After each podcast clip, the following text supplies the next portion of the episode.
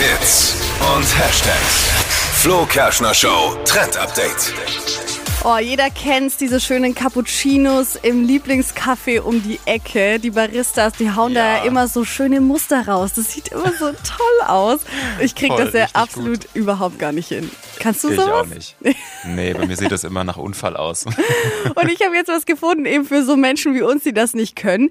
Twiki Sticky heißt das. Und damit können wir jetzt alle zum Barista werden. Das sind so essbare Sticker, die man auf den Milchschaum drauf machen kann.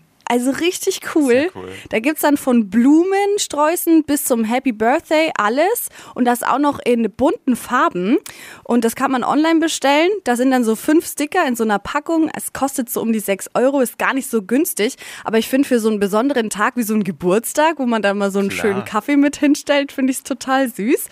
Und ähm, die Sticker bestehen aus Reisstärke und werden dann eben mit Lebensmittelfarbe bedruckt. Und die kann man dann so auf den Kaffee drauf machen. Finde ich voll Richtig cool. gut. Ja. Kann man mal einen raushauen, wenn Besuch kommt. Also Twiki Sticky.